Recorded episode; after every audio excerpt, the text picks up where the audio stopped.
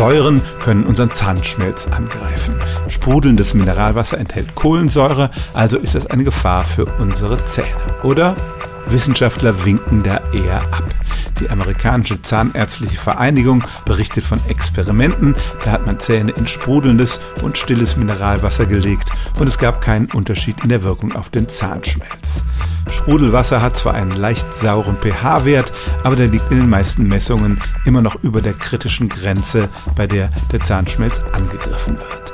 Anders ist das bei Fruchtsäften, bei Cola oder auch bei Energy Drinks. Die enthalten nämlich tatsächlich alle Säuren, die den pH-Wert sehr niedrig und damit sehr sauer werden lassen und können den Zahnschmelz angreifen.